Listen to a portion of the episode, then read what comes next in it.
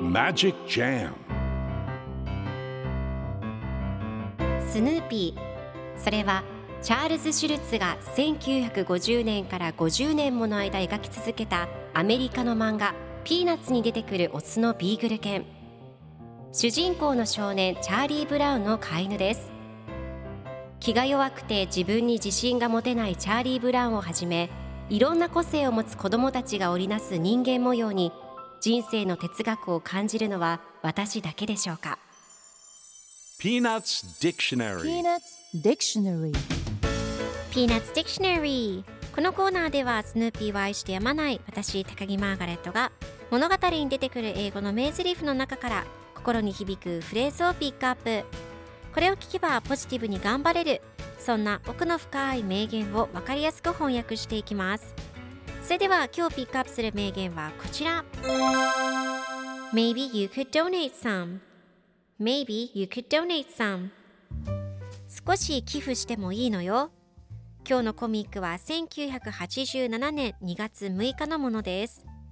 スヌーピーが寝ている犬小屋の近くでサリーが何かを読んでいます。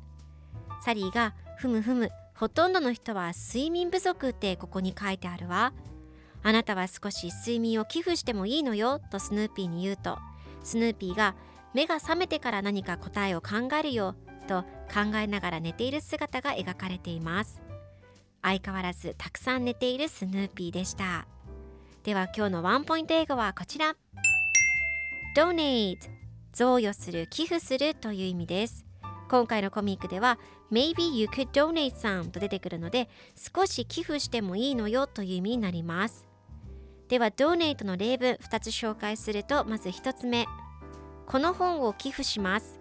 I'm going to donate this book 2つ目献血する